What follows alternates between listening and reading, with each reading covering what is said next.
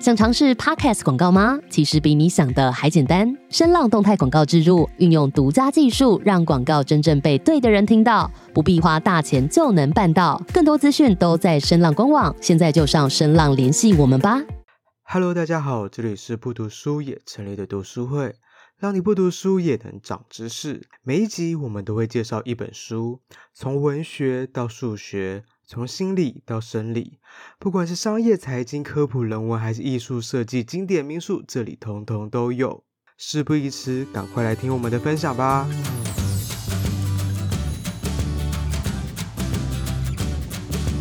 大家好，我今天要介绍的是《山居笔记》，作者是余秋雨。那在场大家可能小时候也都有看过这本，因为其实我也是小时候看的。我这边前面小时候还不知道为什么要。写就是我买的这本书是二零一一年，已经十年前了。然后其实我那时候看就还蛮喜欢这本的。这次刚好就是上定的主题是跟旅游、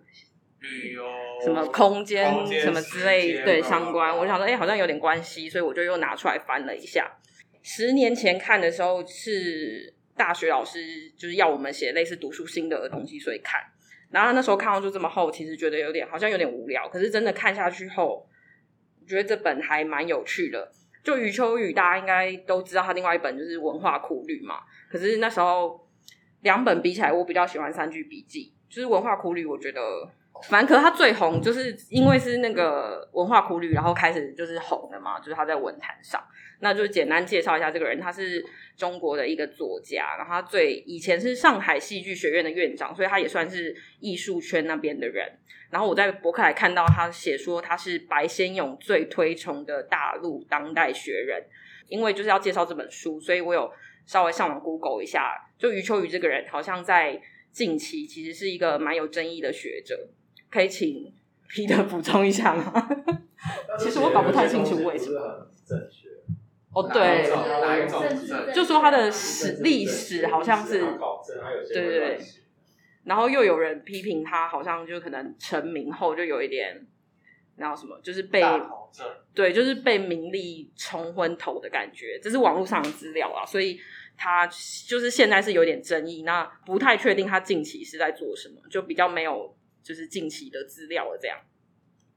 然后《三居笔记》这本书，它是他的。散文集，它的内容就是从他可能看到的一些名胜古迹，或者是他游览到某个地点的时候，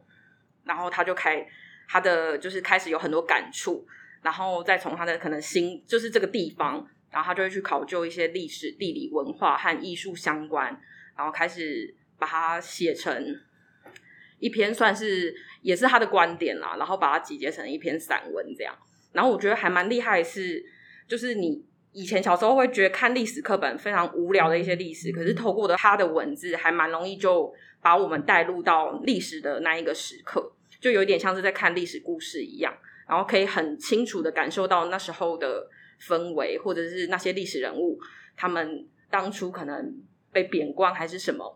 他们的一些苦楚之类的，我觉得他都形容得非常的好，然后也可以很容易就让我们一般人去体会到。那时候我看博客来下面就有人说啊，如果以前的历史或地理课本是长这样的话，那肯定就是大家书都会念得很好。对，我觉得还就是他的文字还蛮厉害，就不会觉得他想要刻意的炫耀，可是又觉得他的字非常的精准。它里面总共有十一篇，我就是介绍两篇，刚好是第一篇跟最后一篇。然后介绍第一篇是一个王朝的背影，然后这篇。从头串到尾，他就是用那个承德的避暑山庄这个地方开始写。他一开始写到中华汉民族都有一个叫做长城情节。那个谁啊？秦始皇建的那个长城。他说清朝到了清朝，虽然他们没有特别去维修长城，他还蛮肯定这点的。可是他说避暑山庄无形上就像康熙筑起了一个长城一样。因为它还是有呃避暑山庄这个地方看似是一片幽静的园林，但是它还是有它的政治跟军事目的。因为它外围有一个非常大的猎场，然后每年都会在这个猎场举办一个万人的打猎活动，然后它就是象征是某种军事演习嘛，就是让外国知道我们的军事的强大这样。然后他们里面有很多行宫嘛，就是还可以让少数民族的首领可能到这个地方就可以休息，他们不必一定要到北京，也可以跟呃清朝维持某种友好的关系。所以他就从这个避暑山庄，因为是康熙建的嘛，他就开始从康熙这个人讲起，然后再一路往下谈到雍正跟乾隆。然后最后到清代的灭亡这样，然后他就是从真的是从头到尾，他都是用避暑山庄这个主题在扣紧他所有的故事或铺陈去写。到了最后的时候，他就讲到慈禧太后这个人，他就下令停止再去修治避暑山庄，反而自己在北京盖了一个颐和园和避暑山庄对抗。它里面有一段我觉得写得很好，他说：“从此康熙的长城倾塌了，然后清代也变成一个。”丧魂落魄的朝代，余秋雨他他可能他去考究的结果也是说，清代之后就没有再修那个秦始皇建的那个长城，可是他里面把避暑山庄呃去形容成是清代的长城，他是用一个譬喻吧，就无形中其实它也是像是长城一样，可以有它的军事跟政治的效果，然后可是因为慈禧去把这个东西。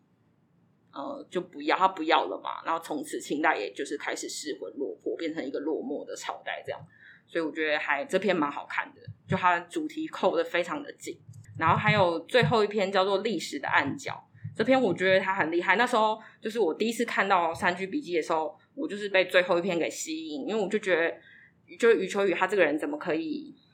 把人就是看得这么透彻，就是我觉得他的观察非常的细微。那这篇他开宗明义就说，嗯、在中国的历史上，有一大群非常重要的人物，常常被历史学家给忽视。那你很难说这群人是好是坏，因为他们没有明确的政治主张，可是他们往往是对整个历史造成非常大的影响。就可能有些事件是因为他们所引起，然后可是我们却又没有办法叫这群人负责。那这群这群人就是小人，所以他这篇就是整篇就是他的主题就是在讲小人。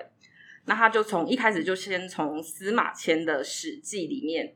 写到的一段事件来形容小人。他说司马迁在《史记》里面有提到，就是西元前五二七年的时候，楚国的楚平王，他那时候想帮自己的儿子娶一个媳妇，所以他就派出一个叫做费无忌的人去迎娶。结果这个费就看到新娘就超漂亮，就美若天仙这样，于是他就开始打歪脑筋。然后那时候，其实皇太子要娶亲的事情已经举国皆知了。可是这个费，因为他是个小人嘛，他那时候看到这个女生实在太漂亮，他就骑了一匹马直奔王宫，就跟楚平王说：“诶，这个女生就是多漂亮，多漂亮，所以你应该要自己占为己有。那反正太子现在又还没有看过这个女生，你就到时候再随便找个人让他迎娶就好。然后就你应该要自己先娶这个女生。”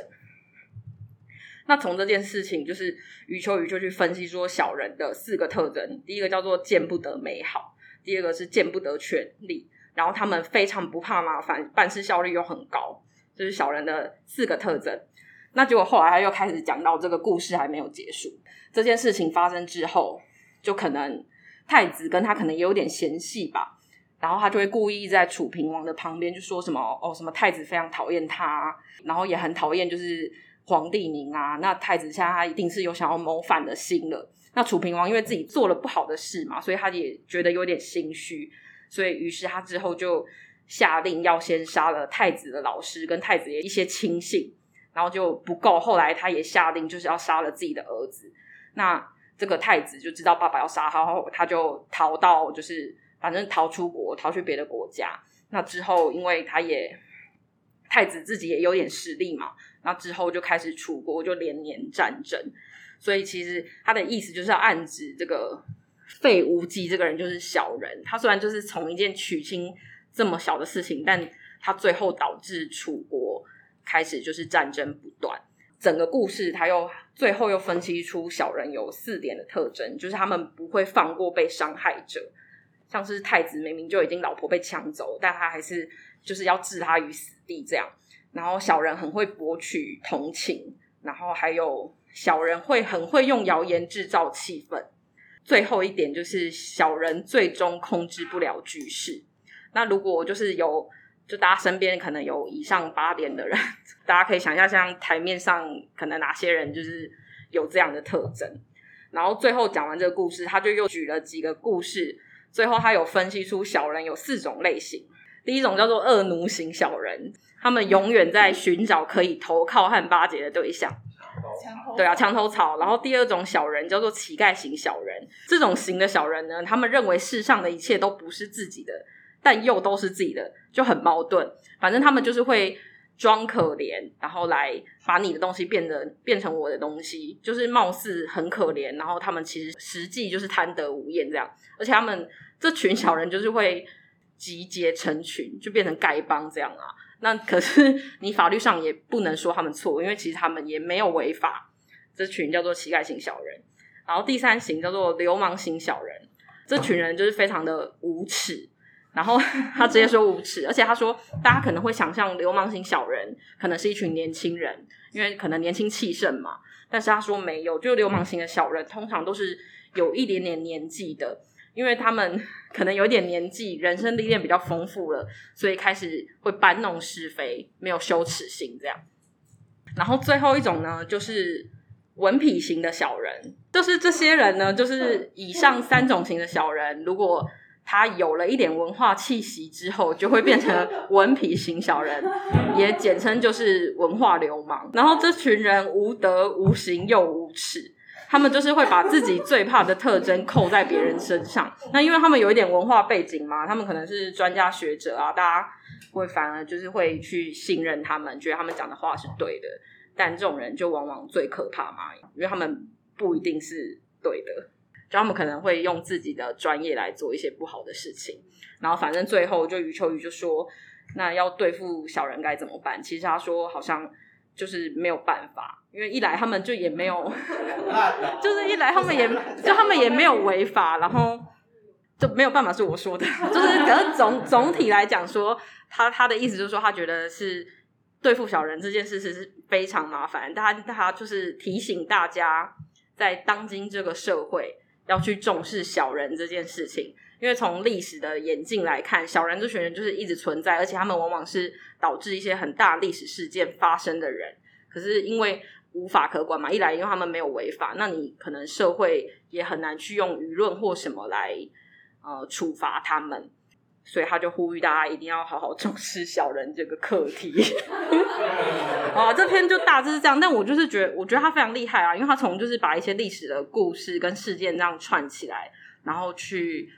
去提出他觉得小人的八个特征跟四个类型，然后我就觉得他的他里面讲的还蛮好笑的，因为他有举很多小故事，然后我觉得他他的观察真的是非常细微，而且就是文字也很好看。好的，我介绍大概到这样。听完今天的这本书，不知道你有什么感想呢？Podcast 的经营也默默两周年了，感谢一直支持我们走到今天的小毒虫们。分享是一种快乐，在这个值得庆贺的时机点，我们准备了两份小礼物，想要分享给一直没有离开、默默支持我们的小毒虫。活动详情我们会放在 IG 上。喜欢我们的话，欢迎追踪、订阅、分享我们的频道，在 Instagram、Facebook、Medium 都可以找到我们。有任何指教，也欢迎留言给我们。另外，爱读书的小读虫们，如果你有在使用电子书的话，不读书跟读墨合作的专属优惠码 BDSMOO 二零二二 Q2，千万不能错过。只要满两百五就可以折五十元，详细的资讯我们会放在 show note 中。我们有任何活动优惠，也都会公告在 IG 里。感谢你的收听，那我们下次见喽，拜拜。